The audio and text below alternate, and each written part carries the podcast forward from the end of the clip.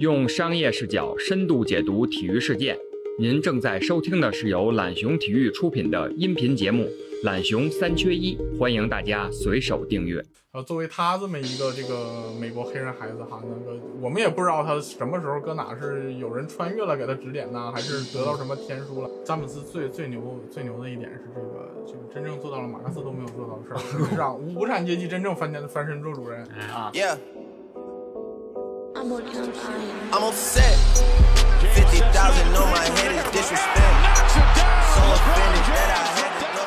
像我们中国球迷，可能受乔丹、科比的影响大，都喜欢那种这种侠客式的那种表演，见血封喉啊，一剑封喉那种球风。就像詹姆斯这种传导为主的这种风格，好像好像一直没有在东方，人家在亚洲找到那么强的根源。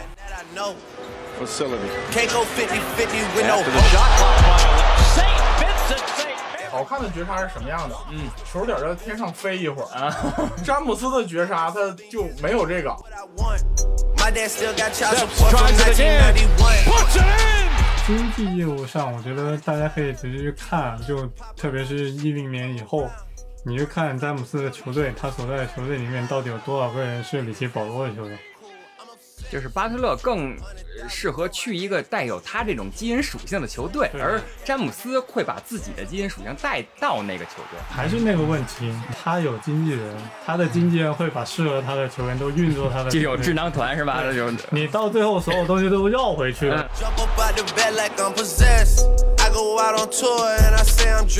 不能用非常成功的商人吧，他就是史无前例的这种商人。球场之外这些东西，我觉得詹姆斯已经远远超过乔丹了。乔丹他不是一个社会人，嗯当年乔丹最后两年拿三千多万的一个薪水，就看着皮蓬眼睁拿两百万的薪水 也没说我要说我要出个头，我要说什么。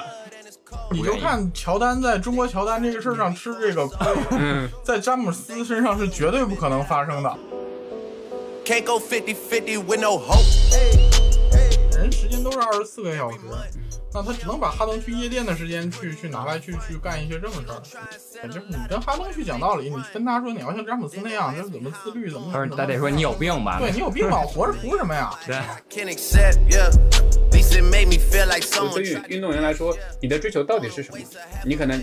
在你运动里面成为顶尖，然后不错，然后有自己的生活，那够了。那有些人想成为 icon，那还有人可能想成为真正的时代的巨人。Hate me, never met me in the flesh. Say she got something she gotta come here and collect. That shit is in a box. 欢迎收听最新一期的《懒熊三缺一》节目，我是主持人孙悦。今天咱们来聊聊篮球。一九至二零赛季的 NBA 总决赛终于来了，西部冠军洛杉矶湖人队将对阵东部冠军迈阿密热火队，大战一触即发。很有意思的是啊，这是詹姆斯第一次在总决赛面对前东家，这更是詹姆斯近十年来的第九次总决赛之旅啊！今天我们请来了三位篮球圈的这个我们懒熊篮球圈的这重量级这三巨头，三巨头，对，三巨头，加我加我四巨头啊！呃，我们的懒熊体育的总裁李双富富哥，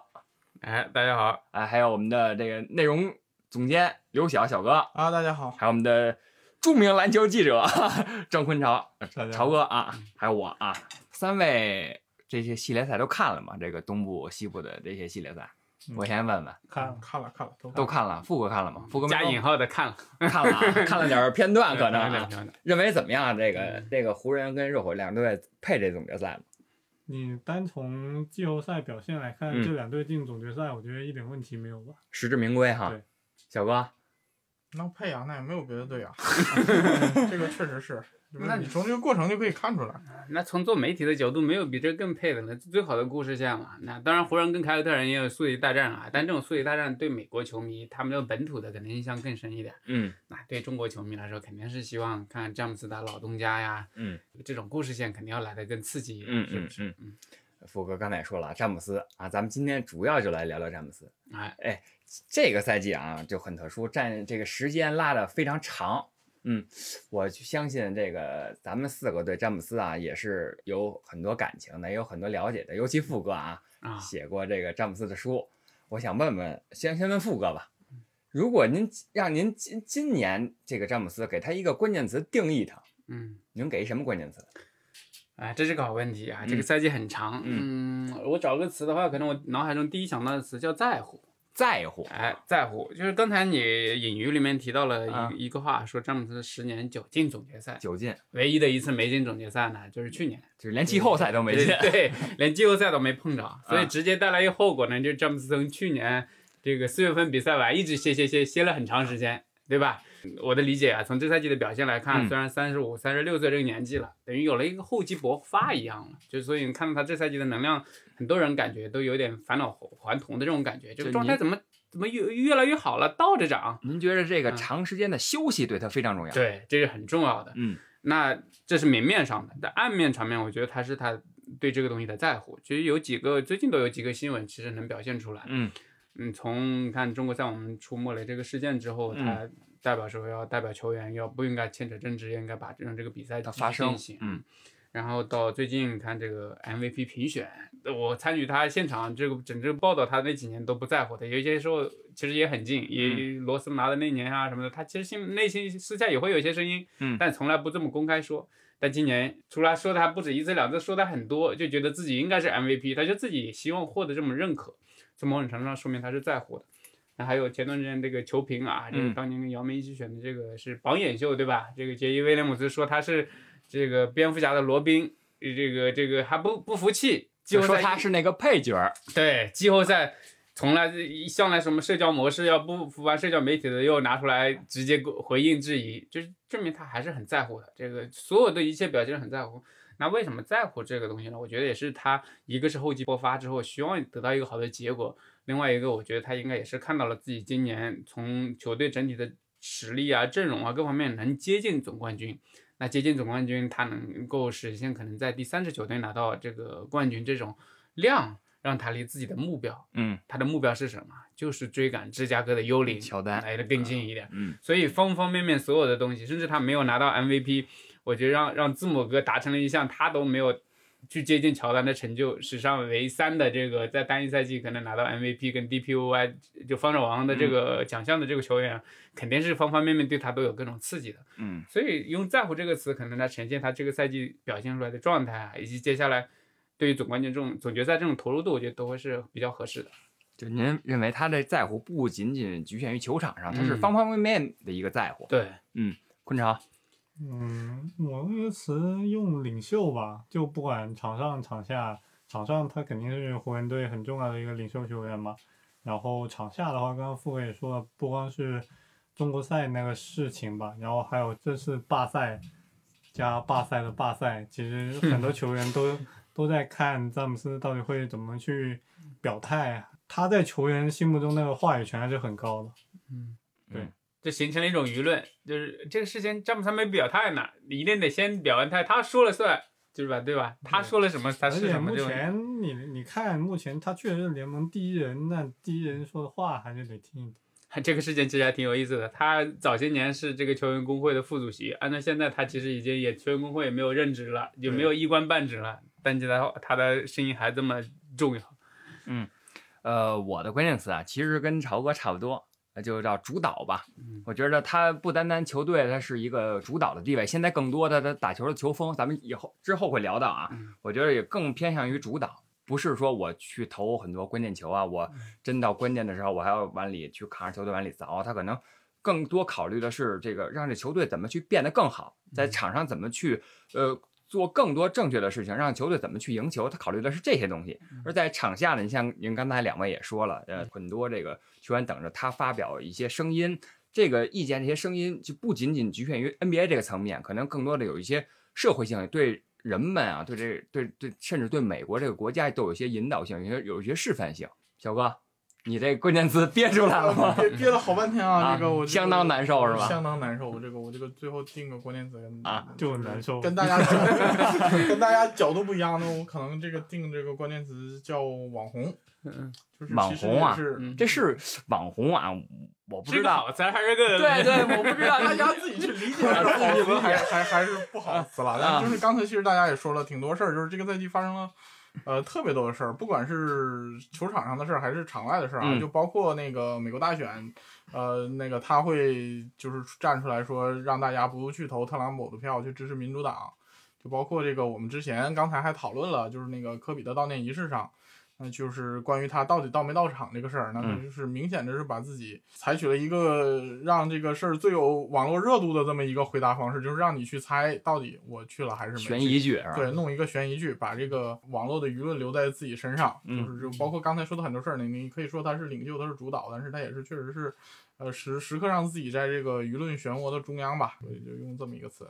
就很会给自己制造话题。对，很会加戏。啊，那这个确实很有网红属性啊。啊 那咱们接着聊啊，现在的詹姆斯，大家觉着就跟以前比，以前的詹姆斯，不管是骑士时期、其二第二次骑士时期，还是说热火时期，甚甚至第一次骑士时期，你变化您大吗？就是咱们从几个方面聊吧，嗯先说呃球风方面，就打球方面、竞技方面，你觉着？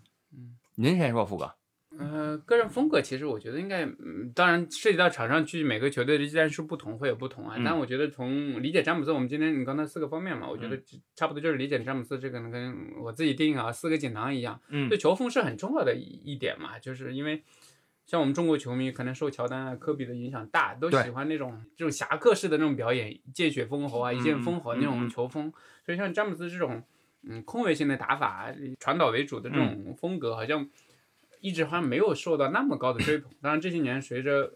呃乔丹这个淡去这个媒体视野，随着科比。这个离开这个 NBA 赛场之后啊，其实詹姆斯地在中国的影响力跟地位开始提升啊，嗯，呃，这方面是倒是有目共睹，但实际上他这种球风好像一直没有在东方，直接甚至在亚洲找到那么强的根源。由此你也能看出来，他的商业合作上那么成就，并没有发现很多这种呃中国品牌啊，呃，东方品牌去主主动跟他合作起来，我觉得有一定的关系吧。所以他的球风，你说。我觉得就是见仁见智吧。到了这里，你看到了湖人之后，他依然是这样，他依然很多时候扮演他的这个进攻发起这个角色，嗯就是他是一个 playmaker，他就是组织进攻的，所以，嗯、我觉得球风上没有多大的变化。那我反倒是想听听他们两位对这个球风是是怎么看的，就是，呃，你身边的人是大部分都是这样吗？可能至少我身边的人这样，好像喜欢乔丹、科比这种风格的人更多一点，他真正特别符合我们中国人讲的这种侠客风。你们俩说说，小哥先憋会儿，小哥先再 再憋会儿啊。那个朝哥先说。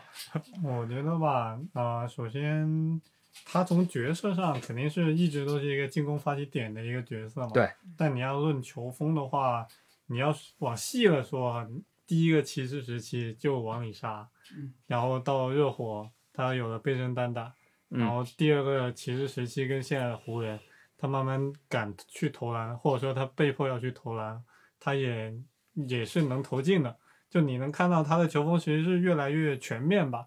就你从他整个技术动作的运用，当然也跟他年龄开始开始往上涨有关系啊。嗯，然后但就不能再这么一味的对用身体扛着往里凿那样也，没必要，其实确实是没必要，嗯因为他身边的队友也不一样，更好更好了，可能队友。也可以帮他，就按战术上他可以有更多的选择了嘛。嗯然后至于说他会不会像乔丹、科比那样单干，我觉得就每个球员他的定位不一样吧。但你要说我们看竞技体育，你要是纯球迷角度，那我肯定是看谁能一下子把对方干了，或者说一个人一个人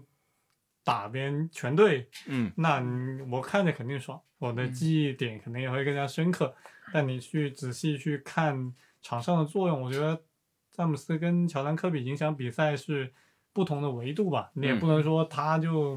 没有乔丹、科比那种领袖气质。嗯，嗯其实我刚才富哥说这个问题，我想了想，咱们看乔丹那个年代，因为转播没有这么多嗯，啊，而看的都是精华主，要对看的都是精华嗯啊。乔丹可能是人类绝杀精华，你知道吗嗯？所以都是看的他那各种神迹的那个镜头，空中换手啊，各种的绝杀呀，最后一投啊这种嗯啊。而科比呢？呃，打球的风格，您看他是很多很多出手，每场出手二三十次，嗯高出手换来了就是很多漂亮的进球，而且嗯打法也确实有比较潇洒，而且有有连续的这个多少场五十分、四十分，还有八十一分这种神迹，是，呃，跟他的个人的打法还有他的球队配置有关吧。嗯。而詹姆斯的，您刚才也说了，是一个大脑型的那种球员，他是还以传控为主，所以嗯他的责任也不在这儿，而且嗯确实早期的詹姆斯也没有那种投射去去绝杀你那种能力，嗯他嗯。可能有有绝杀，大家可能就觉着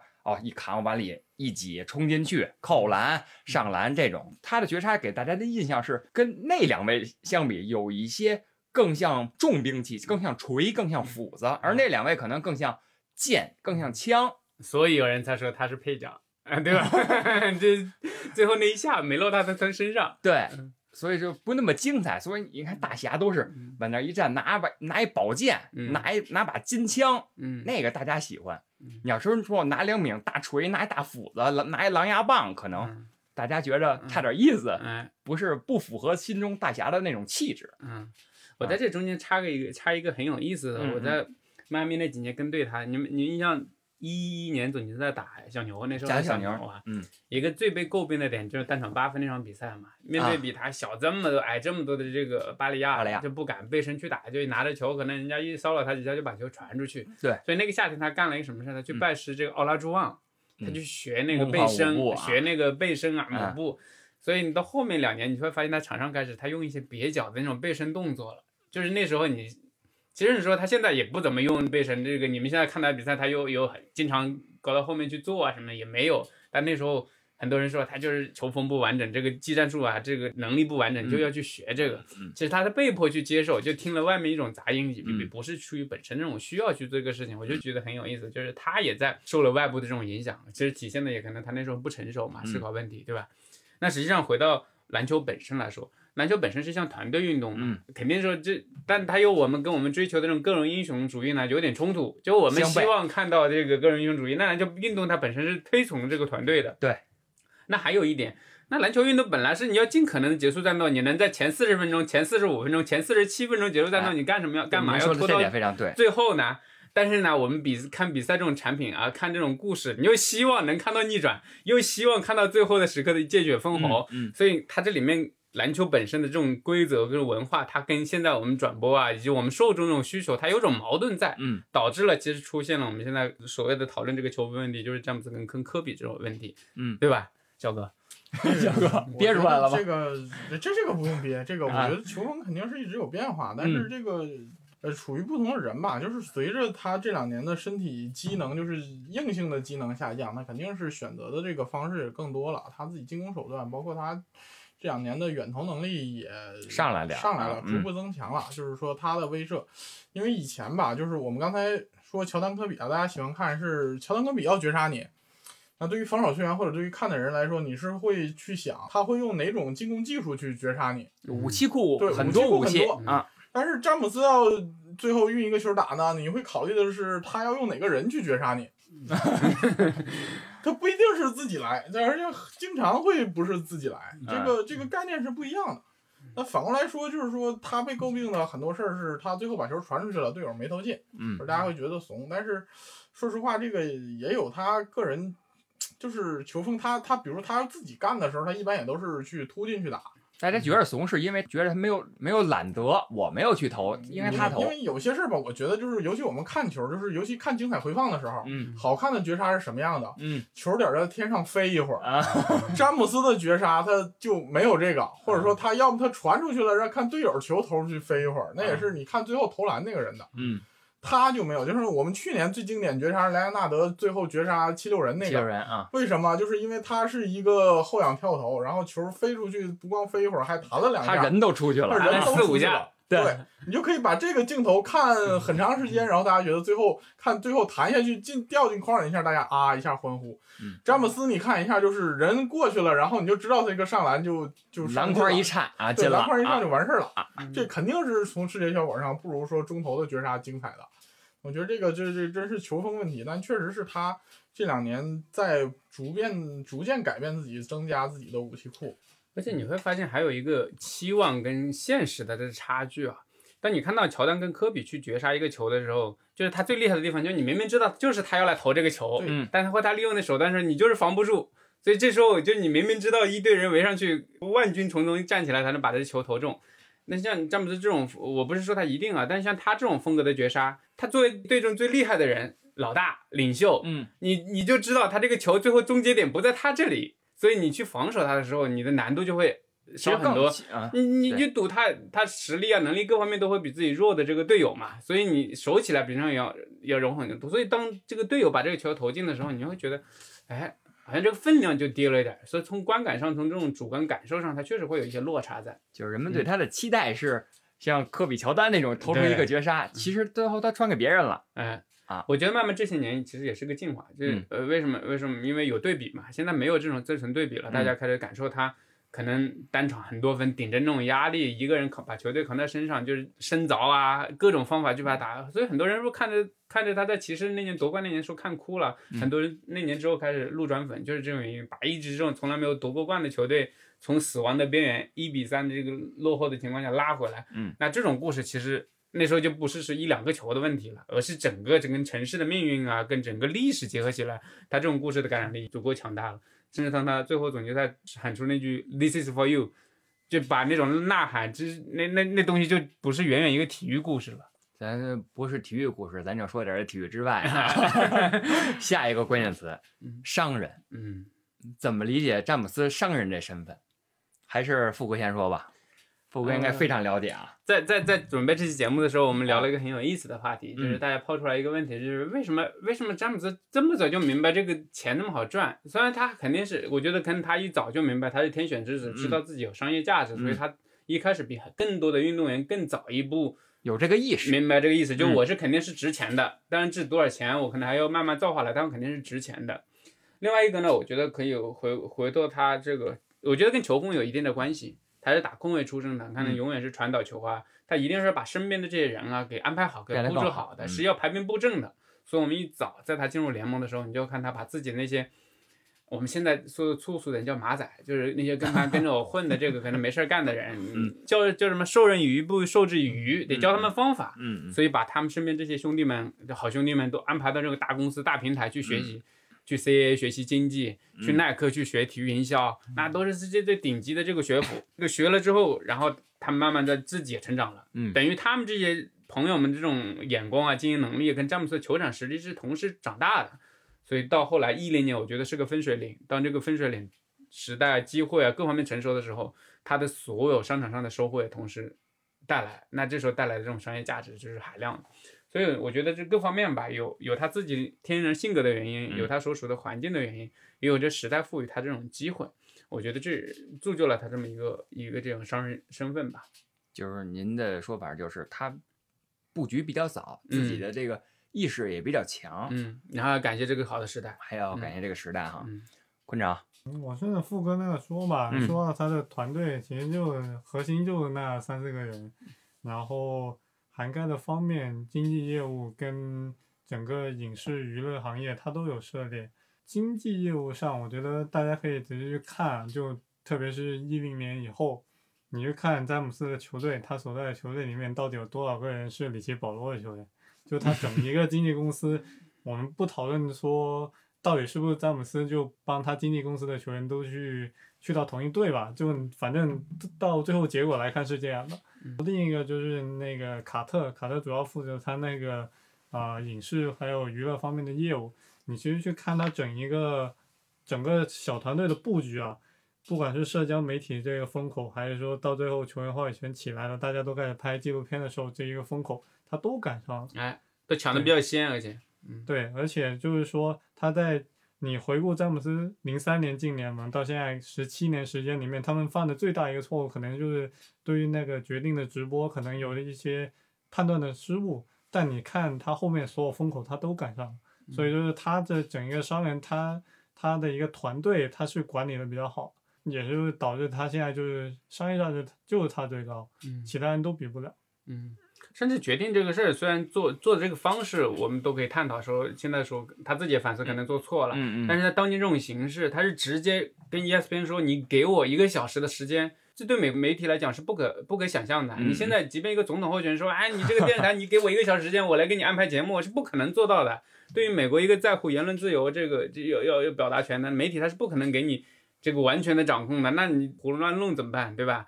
那当时这么先机的发出这个事儿，其实也是需要很大的一个胆子。但是后来可能附带想做公益啊，就执行过程中肯定出现了很多的偏差，沟通过程中具体的方案出现了很多的偏差，导致引起这么大的这个负面。那他总体来说还是非常非常成功的一个商人，而且我嗯，据我所知，他的负面并不多。我觉得都不能用非常成功的商人吧，他就是史无前例的这种商人，史无前例啊就是，还没有开始可能打球就开始有这个商业布局了，而且这种成功案例可能以后不知道还能不能复制，因为赶上正好真是，因为他的职业生涯处在整个社交媒体这样一个从无到有的一个过程中，他是很好的利用了这这个媒体，让自己成为了不仅是一个这个好的运动员，他自己也说。呃，不止一个运动员，more than an athlete，成为了一个商人。其实后面刚才坤超也提到他这个领袖在场外很多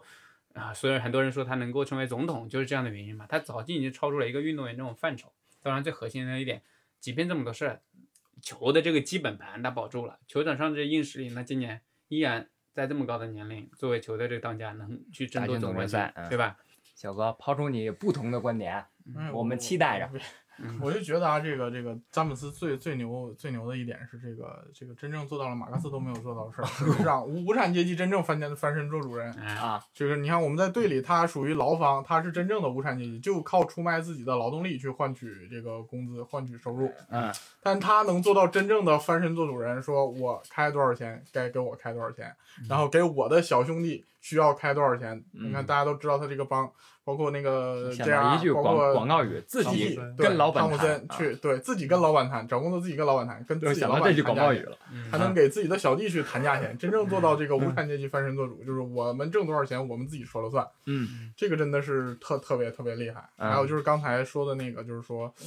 呃，作为他这么一个这个美国黑人孩子哈，那个我们也不知道他什么时候搁哪是有人穿越了给他指点呐，还是得到什么天书了？你想，就嗯从他这个成长环境，他能做到，呃，我打球打的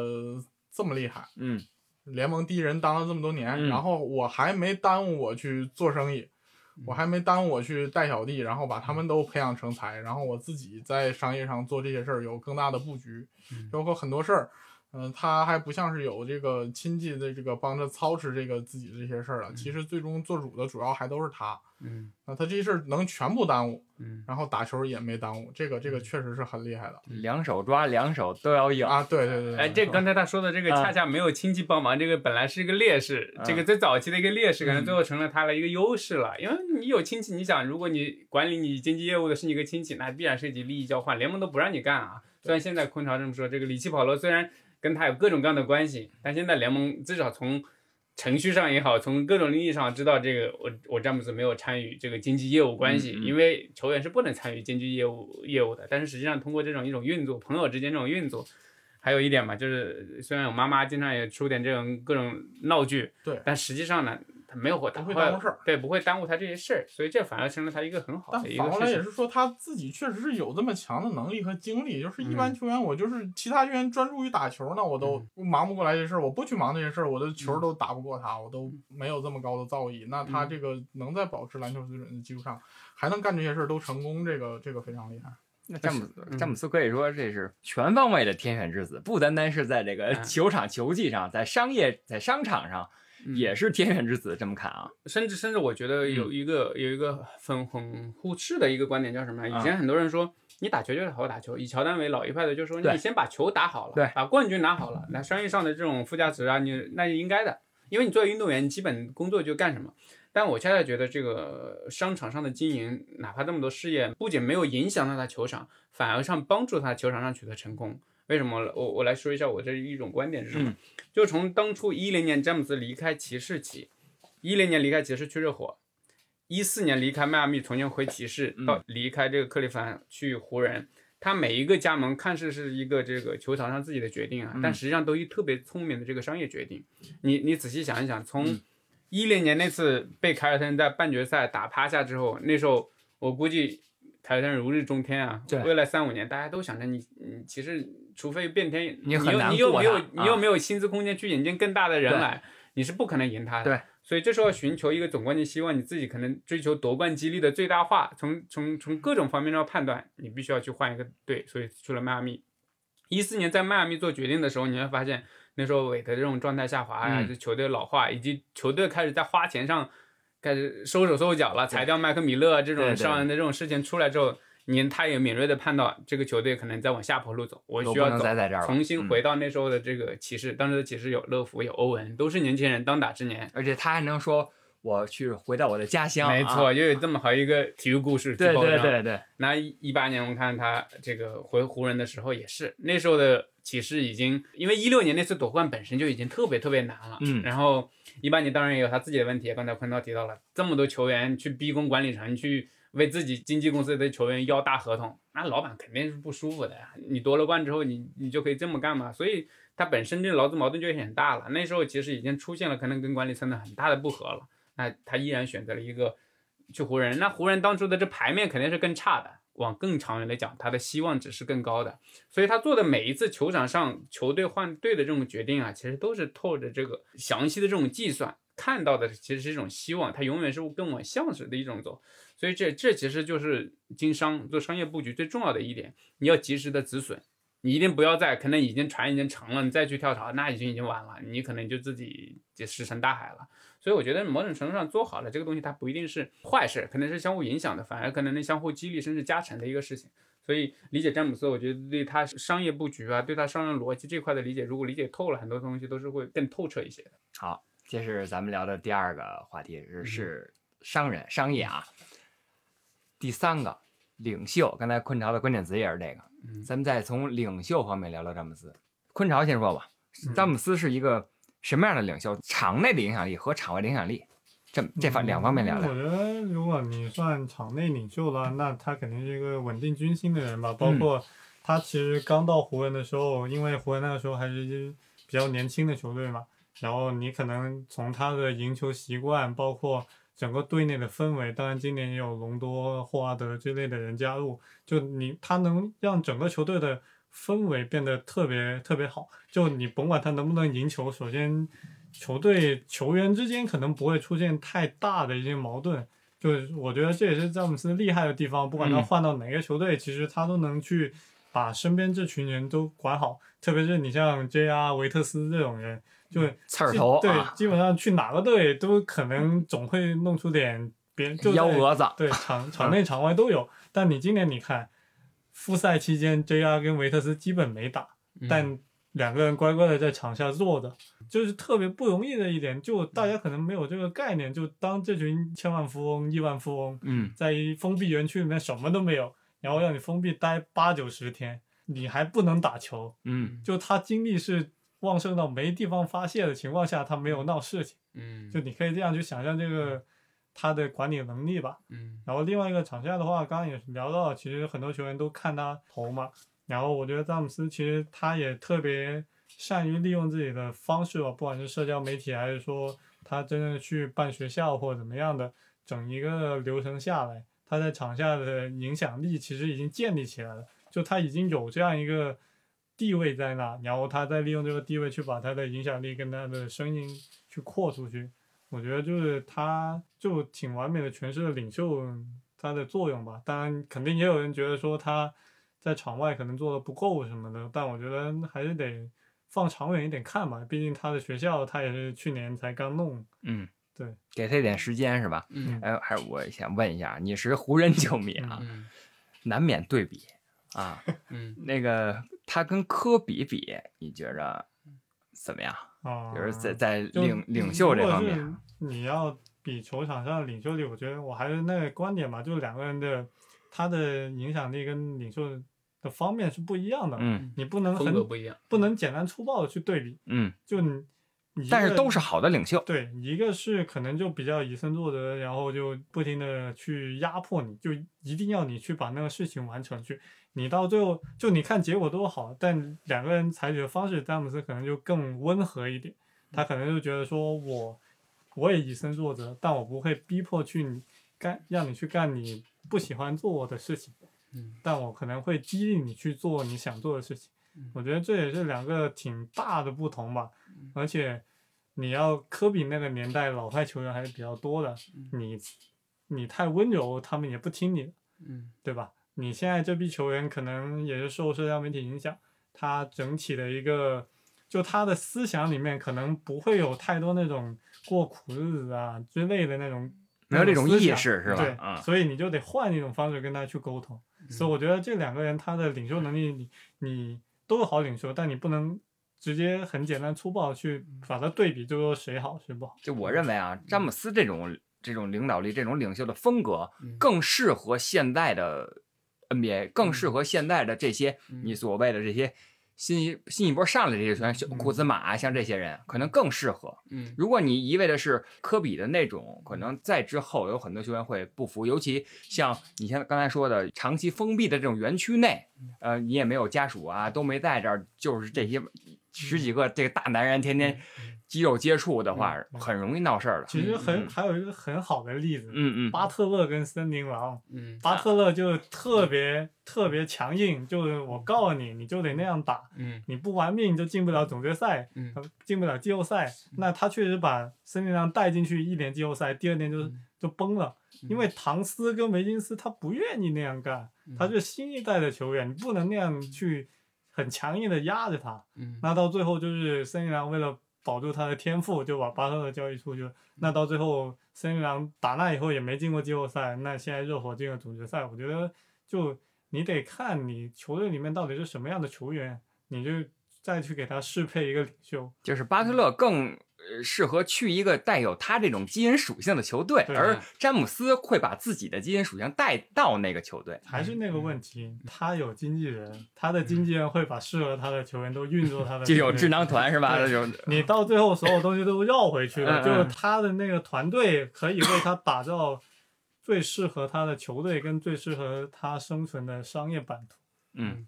我我觉得你刚才问到科比跟詹姆斯的对比嘛，其实因为这点我感受特别深啊。嗯我我差不多是在科比晚年一晚年，职业生涯末年那几嗯年，他就跟队打，有一个很大的变化。以前科比其实特别不待见媒体的，就是呃他领导球队的方式也是一样的，就是你说的老派，老派，就以身作则，就是我通过我的行动啊，我凌晨四点五点起来训练啊，我加练啊，我平时指导你训练啊，但在场外训练场以外的事情，我过我的，这你也别干涉我的，就是一到了工作场合，那就是工作。这种其实老派大家是接受的，因为大家都把它当做一个工作，我来这儿干活，把领我的薪水，都这样实现同样的目标。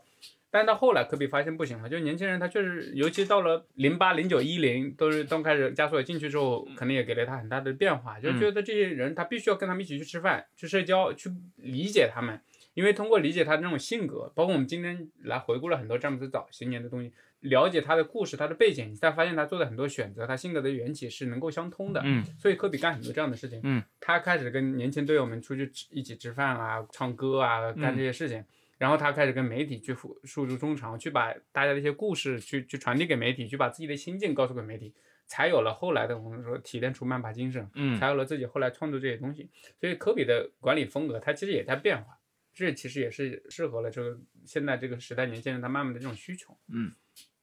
对吧？领袖这一块，小哥怎么看？我觉得就是詹姆斯这个领袖，他就是他一开始给自己定位就是超过球场上的，就是说跟科比他们那些老派的球员不一样，嗯就是说我我体现我的领袖地位，就本身不只是靠我球场上在这个比赛期间四十八分钟内的表现去去体现我的领袖，他给更多的他会做一些全方位的东西。会有考虑，或者包括那个很嗯、很多之前有球员吐槽或者球迷吐槽，更多的给人打电话就直接说，哎，我是国王，然后就会有人说你你是谁家国王？但他他给自己的定位就是这样的一个，就是超越了这个单纯球场有，包括他这些年做这个事儿，包括今年这个罢赛反罢赛，嗯包括他会号召大家去去投票投那个就是选美国总统，然后就他特别讨厌特朗普，他会让大家去选拜登这种。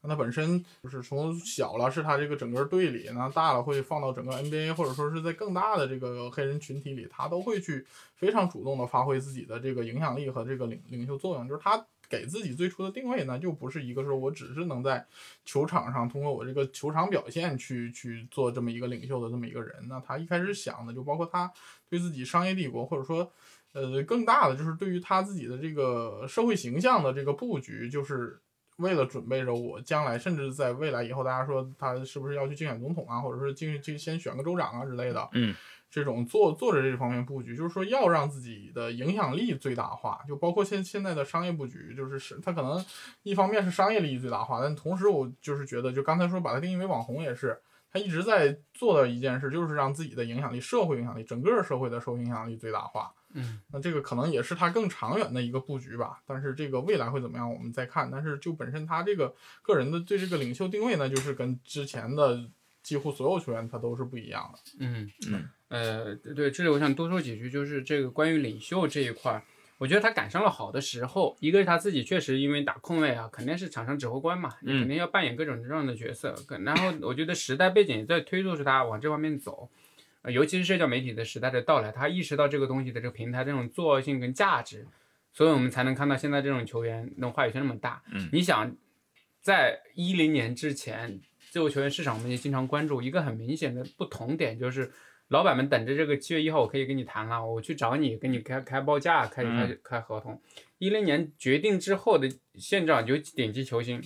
都是等你老板七月一号想来谈的时候，你会发现，我拿着几亿的钱放在那的时候，人家都已经谈完了，就是已经早就在你想要来谈的时候，就我不跟你谈了，变成了我选择。所以这时候其实劳资关系发生了一个很微妙的变化。原来出钱的这些投资人、这些老板们，突然发现这球员们不按我们原来我们说的方式办了，他们在有自己的方式办，他们在告诉我们该干什么，在什么时候该跟我谈。你可能不能跟球员谈，那我跟他身边人谈站起来了。对，对，就翻身他们做了主人，这是第一方面，我觉得很重要的一个价值，这是领袖给球员带来这种话语权。这是为什么说要劳资谈判现在很重要，要谈这个利益呢？这是给球员，其实给整个他这个球员阶级带来很大的利益。第二点，其实就是美国职业体育整个这些运动员，包括世界体育职业运动员参与运动的这种人，就参与这种社会事件的人也很少。最有典型的就是阿里，对吧？那真正有社会社会影响力。那你现在你会发现，大部分人都开始有参与了。当然，NBA 一直走在在最前列啊。他们发现自己参与这种声音，因为他你会发现现在这种嗯政治机构也好啊，这些政府呀相关机构最难的一点就是他去触达年轻人，年轻人不关心这些事情，而年轻人关心体育，关心这些明星。他突然发现，通过自己去表达这个事情的看法，能帮助某一类机构或者是影响到年轻人，这个魔力是我觉得现在。嗯，以詹姆斯为首这帮运动员找到了另外一个价值点，所以我们一直在谈论所谓的 player empowerment，就是球员的个人话语权在逐渐上升，他们找到了自己能够影响到那一从原来当权者权力机构影响不了不到的那一群人，那这时候赋予他们的话语权就会有很大，因为他们引导了之后，这些人可能又比较活跃。你看看活跃在这个街头街头的这些抗议者，他不是老人，他全是年轻人，青春活力热血的这些人，要改变现状这些人。所以这种能量是会很大的。那这些东西如果一个社会需要变革的时候，那往往它能产生很大这种价值。那这种领袖价值，尤其带来的影响力，我估计可能要等若干年之后，我们可能才能真正看到。嗯，富哥说了这么多啊，嗯詹姆斯，我想还能对比一个人，嗯，就是您的嗯 偶像，哎，呃，迈克尔乔丹。您觉着在这个嗯呃领袖这个层级上，嗯詹姆斯跟乔丹可以比吗？嗯。对，现在比球场实力，我我可以比啊。我觉得现在比球场实力，现在詹姆斯还不完整啊，嗯所以现但是以现在的成果来论的话，而且在可见的未来，可能詹姆斯再拿一两个冠军啊，再打几年啊，我觉得他在球场上的这种表现贡献度，就从球场方方面面来综合评判的话，我觉得他很难超越乔丹，因为乔丹给这项运动带来的这种全球的影响力、这种传播度，以及所有后续这种，比方说这种领袖能力啊，这种打法，包括现在乔丹纪录片最后一舞出现的时候。这么多年，二十多年过去了，詹姆斯作为一个晚辈，依然能从中汲取到营养。其实这就是证明他老一辈人的这个这种价值所在。嗯所以在光从球场这一块来说，我觉得很难。那从场外场外，嗯，球场之外这些东西，我觉得詹姆斯已经远远超过乔丹了。乔丹他不是一个社会人，他不是一种愿意在这种社会事件上，我他说的很明确，我不希望自己成为阿里。所以当年卷入政治事件的时候，他会用。我们在在美国简单来说啊，这个嗯这个民主党是跟黑人走的比较近的，共和党是走的比较远的。嗯，那他当年就能说出来，共和党人也要买了我的篮球鞋哦。他嗯他是其实是不在乎这个，他也不想参与到这个过程里面去的。所以在这方面，你能看出乔丹就会做点事儿，但是做点本分应该做的事情。但其他你说要代表黑人去干什么事情，走上街头这种事情，当然跟他的身份跟他各个方面，他成了企业家，成了这个传奇了，他可能也有自己的顾虑。但是我觉得跟他本心有关系，所以在这点上，詹姆斯已经远远超出了乔丹。小哥觉着，不我是觉得这个，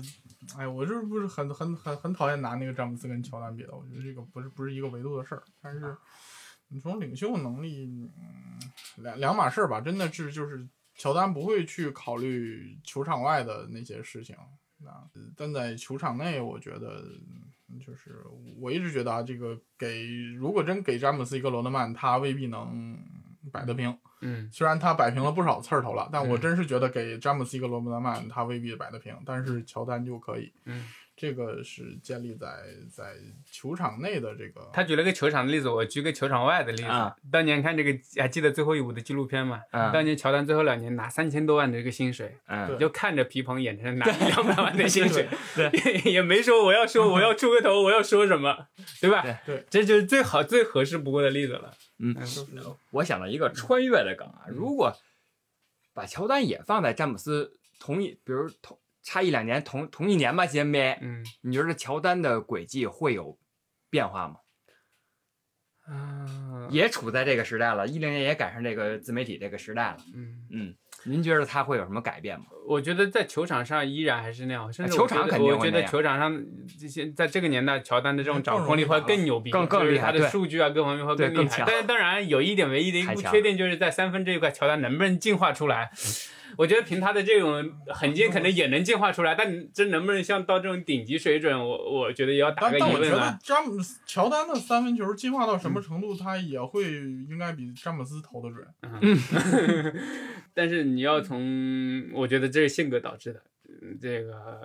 乔丹好像一开始就不是那种说我真正要要参与这些事件，他肯定是永远。你看，其实，在现在联盟也有很多人是站在幕后的。嗯我们听听詹姆斯怎么说吧，我们就跟着他的就行了。那我就是个跟随者，在这种事情上，我不要，我不要抛头露面，我也不懂，我也不明白这里面有多复杂，对吧如果？在这个时代，他会不会觉得这东西很有意思？我想去尝试，我去嗯布局布局，有没有这种？那我们只能结合他过去这几十年的经历，告诉我他不愿意参与。不愿意 应该是不太应该是不愿意哈我判断也你就你是不愿意就看乔丹在中国乔丹这个事儿上吃这个亏，嗯，在詹姆斯身上是绝对不可能发生的。对，这个这个你就会知道，就是哪怕是到了他不打球的这个年代了，那这嗯些事儿他也是不是乔丹擅长去处理的。对。嗯，咱们这趴过啊，最后一趴，咱们聊聊品牌。嗯，这个品牌俩字是富哥给出来的，哎，您为什么给出这俩字儿？我觉得这个品牌啊，跟我们嗯说的这个耐克、阿迪啊、匹克、安踏啊这些、李宁这些品牌不一样，不是狭义的品牌啊。代表的是一个球员他的综合各方面的东西，嗯它包含着他的球场实力。包含着他这个商业影响力，也包含他在社会上的这种社会影响力，就是也不像人设，人设这个词好像也也现在也好像也变得慢慢有点负面了，就是说你对外展示的这种东西是一种呃什么样的？所以我其实希望讨论的呢，就是像詹姆斯这种打造这种形象也好，这个品牌它能否被接下来的顶级运动员去复制？就我们还能不能等到一个或者等来一个像下詹姆斯这样的球员？我觉得是，就是起码詹姆斯树立了一种新型的成功球员的模板，就是说我可能我们看到的老的模板就是乔丹、科比这样，啊，嗯甚至更早的远古时期的那些，那他就是我们看到的就是他在篮球场上的这个成就。嗯，那詹姆斯会给了你一个新的模板，就是说我如何去做一个成功的运动员。这个运动员不只是说在球场上或者是在运动场上运动的运动员这样的一个模板。那大家可以去后来的年轻人的这个新的时代去学习他。但是我觉得就是很难再有人能达到这个成就了，这个真的确实是我甚至会担心啊，就是说，因为就刚才说了，就是詹姆斯真的是很厉害，他可以在兼顾自己把球打得这么好的情况下，把那么多事儿都处理得很好，都处理得很成功。但是这是建立在于他特别强的个人能力，这不中不光是打球的个人能力，真是作为一个人生活在这个社会上的这个个人能力上的。但能不能有人复制这个这么强的综合能力，或者说会不会有人因为自己能力不足去效仿啊，结果或者说耽误了打球的主业，或者说在生意上投资失败，影响自己的主业什么的，这个都都是有可能发生的。但他起码去塑造了这么一个成功的模板，那未来如果再真的有一个这么天赋一样跟他一样好，或者比他更好的，或者说更成功的运动员呢，有可能会再有这样的一个新的人出现。但是我们现在暂时看，就是说，起码在詹姆斯已经慢慢走向职业生涯暮年这些年，啊，我们涌现出来的新的这一代球星，确实是没有人能接近到他这个状态和影响力的。你比如说像像西安、嗯像东契奇这种，嗯他们现在好像给我的感觉就是打球，然后就是玩儿，嗯，就是这种感觉啊。嗯他们好像也许还年轻啊，还没有布没有意识去布局自己的未来，不去布局自己的商业这方面的东西。富哥觉着嗯会出现这这种情况吗？詹姆斯这种情况再出现吗？我我觉得迟早得会的，但是这会呢，一定是有像有媒体机构啊，有人有有经纪人啊，嗯有球员自己意识到他这种人要去研究詹姆斯这种人，而不仅是研究他打球。咱们跳出来詹姆斯整个身世，你会发现，一个贫民窟出来，连饭都吃不饱，连学都没有保证的这个球员，最后怎么做到一个职业生涯打得那么成功，然后还没有出现什么重大的污点？相反，你去看看我们的这个运动员，嗯，就是顶级运动员嗯会传出各种各样的那种原则性，就是好像没上过学、没有基本家教的这种闹剧出来。嗯这个原因出在哪儿？我觉得这一点实际上是很重要，就要去学习的一点的，就是，然后在出了事情之后是怎么去面对这个问题，是用另外一层闹剧去掩盖这层问题，还是用什么样的事情去复制这个问题？我觉得这也是很重要的一点。那第二点呢，其实就是我觉得是勇气。你刚才提到了参与这种社会事件，我觉得像乔丹为什么不参与？一个是他很复杂，嗯，复杂，因为你可能有可能选错边了。詹姆斯，我觉得在过程中也也也选错很多边。你包括他这种对于复赛与否，他其实也出现过摇摆，嗯他也不知道哪种可能是最好的，但是他敢啊，他敢于去表达，敢于去说，这就很重要。你能想象一下，你你今天发表一个观点，突然第二天可能总统，甚至一个小时之后，总统就在推特上面、社交媒体上引导，可能数万人开始来攻击你，这种压力其实还很大的。这时候你敢不敢去做这个事情？人家不是说完一个话、放完一个炮就完了，由此承担这种压力跟责任，其实这种非议其实还是挺大的。那这时候你要做品牌，嗯，你要做这个方方面面的事情，必须要想清楚。那第三点其实就是他的平衡感，他的平衡感其实他掌握很好。就我们我们四个人聊这么久，聊的最多的一点就是，不管在商场上也好，社会上也好，他做了这么多事，他依然能保证自己的这个基本盘，这个球场实力，这是我的吃饭的这个看家本事，嗯我要保证这个饭碗。那这个背后可能是他的自律，你能看到他训练从来不中断，每年投入很多的钱去保养自己这个身体，嗯每年去可能遵循一些科学的这种训练方法呀，这这这从来不偷懒啊，然后是合适的态度，那这个就是运动员最本真的东西。我把它放在第三点呢，也不是说它不重要，也是很，我觉得应该最一开始就应该学下来的东西。所以把这几点如果学会了，那出现下一个詹姆斯那是迟早的这个事情。那因为顶级运动员，这个这山过了有另外一个山过来，那但如果你没有准备好，你没有明白人家为什么成功，那下次当你有这样的苗子出现的时候，他依然也会昙花一现。我们反而见的再多，最多的就是这种类似的这种案例。嗯，对吧？坤长嗯，我觉得不会，就就不会是吧？对，不会就。不管什么时代都不会再出现了。嗯为什么呀？我们现在讨论的是，你如果以詹姆斯作为一个品牌或者作为一个标杆吧，你去无限接近它，就你很难去就像，现在说的无限接近乔丹一样，都是接近。你很难啊说我做了什么我就超越他。嗯你这个评判标准，一是你很难定下来嗯，第二个是这个时代下，我们刚才也看了，不管是詹姆斯之后的新秀，还是说这几年涌现出来的新人球员，他们在这个时代里面，他们对于他们理解的自己身上那种社会责任，其实真没有那么强没有没。有那么强。对对，他们也可能是这个社交媒体时代嗯太碎片化，他们可能也没有真正去想过这些问题。嗯或者说他们也不愿意去想这个问题，嗯两方面吧，所以我觉得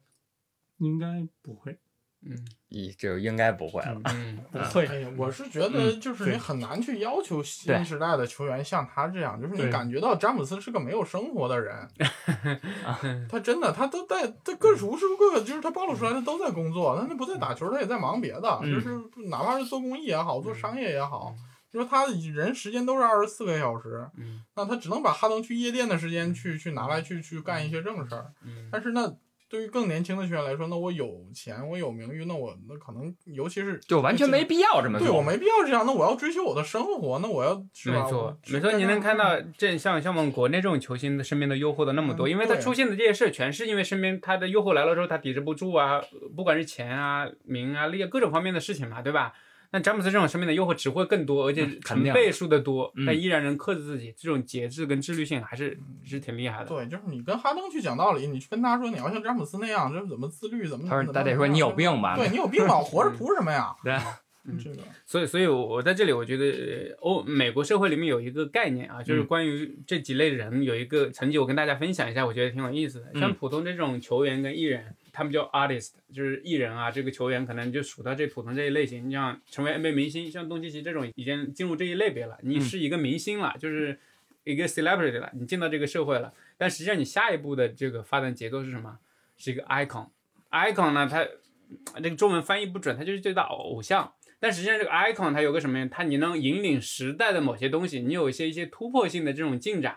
就是能够能够造成一定的社会影响力，嗯，这个是是另外一层级的这个进化。那现在你说詹姆斯肯定是已经到这一层，甚至更往我刚马上要说的下一层的这种量级啊。那像东契奇他们这种肯定还达不到这个层级，你顶多就是在你这个联盟里面一个很不错的这个球员。那接下来你还需要做很多可能球改变这项运动的事情，推动这项运动的事情，甚至在场外之后你什么事情推动之后行到这一级，还有一层级就他们叫巨人，叫 Titans。这个 Titan 这一局，那就是完全要推动时代在往前进步。像今年这个韦德，他退役之后就，他做球员这么久都没入选过，但是他在退役之后干了一个事情，让他进入了这个媒体评选的这个巨人这个行列。就他鼓励自己的一个亲儿子，突然有变性需求的时候，他去支持他，支持变性，这是一种大爱。就是因为是世世界上这种人可能会有不少这种人，嗯，那那他不明白自己的性别，突然有自己选择的时候，你作为父母，你到底是怎么去选择？嗯，有的选择了可能一种很多人可能都不敢做的，我公开去谈论、去接受他、去拥抱这个事情，去帮他一起去改变这个时代对某种事情的认知，所以这种人啊，他其实带来这种影响，他就会更大。所以我觉得，呃，对于运动员来说，你的追求到底是什么？你可能在你运动里面成为顶尖，然后。不错，然后有自己的生活，那够了。那有些人想成为 icon，那还有人可能想成为真正的时代的巨人，那这是不同的层级，就看你不同的需求了。嗯，这我觉着还是时代所赋予的。嗯啊，抛出这个最后一个话题，大家预测一下总决赛吧。哎，最后一个话题，预测总决赛啊。中午不就跟你不是不是别别别中午 大家没听见呢。嗯，昆超预测一下总决赛，然后再预测一下这个总决赛的 MVP。啊，嗯，我觉得湖人四比一热火吧。但像我中午说的，嗯如果第一场热火赢了，那就湖人四比二热火，然嗯后詹姆斯会拿 MVP。MVP 是吧？嗯富哥，呃，要预测比分是吧？好久没干这个事儿了。以前以前干记者的时候老预测，以前那报纸上都有您写，对，预测也不也不怎么准。但是我知道这个大家对预测这个事情呢也神奇，因为希望要么见证奇迹，要么就打个脸嘛，嗯对，总得有有一方是好的。啊，呃，我也看好，我也更看好湖人一些，因为我觉得这个热火各方面的这种阵容啊，他对其他球队会有一些优势，但对湖人来说好像都是感觉一个迷你版的一样，各方面都会受到限制。嗯，呃，四比二吧，四比二哈。那个 MVP 呢？我希望能多打点儿。那我都用在乎来这么总结詹姆斯这个赛季了，我觉得在这个舞台上他应该会更在乎，小哥，那我这个必须得去啊，是吧？我就是一直必须有点客观的声音了。我是觉得这个热火有希望复制零四年活塞 那个啊，就我我预测热火四比一，跟零四年一样的比分。嗯啊，好，四比一啊。那啊 MVP 是 MVP 我想想啊，我就觉得就，挑不出来，也不是巴特勒，我觉得可能是 C 罗，但我还是预测巴特勒吧。呃那个这个 C 罗是吧？巴特勒啊。呃，我是一个二十多年的，我觉得可能是戴维斯啊，但我还是预测詹姆斯吧，至少占占两个人。我就不站，我就是詹姆斯。我是一个二十多年的热火球迷啊，我是从莫宁时代就看过来的。呃，但即使这样，我还是认为湖人可以夺得总冠军。就是你理性分析，还是湖人更强啊，四比二，最多了四比三吧。然后 MVP 老老詹，就像富哥说的，他很在乎这个。硬一点，这个对热火自信一点。我自信一点，我那要依着我主观说，就是四比零热火打湖人。攒点人品，攒点人品，岳哥攒点人品。嗯嗯，你好了你应该是湖人四比零，你就该预测湖人四比零。谢谢。好，结束吧。啊，那这期就聊到这儿啊，大家非聊得非常欢乐啊，我们下期见，拜拜。拜拜。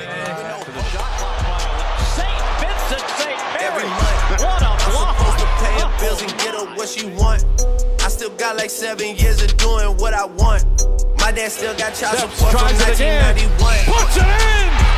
as the shot clock Out of town, expires. people love to pop a lot of shit and come around. Word of Flacco Jody, he Puts it just seen us right put it down. inside. Niggas asking if I'm cool, I'm upset. 100,000 on my head is disrespect. So offended that I had to double check. Goes up the floater. You tryna check? This is real life. Niggas think we playing chess.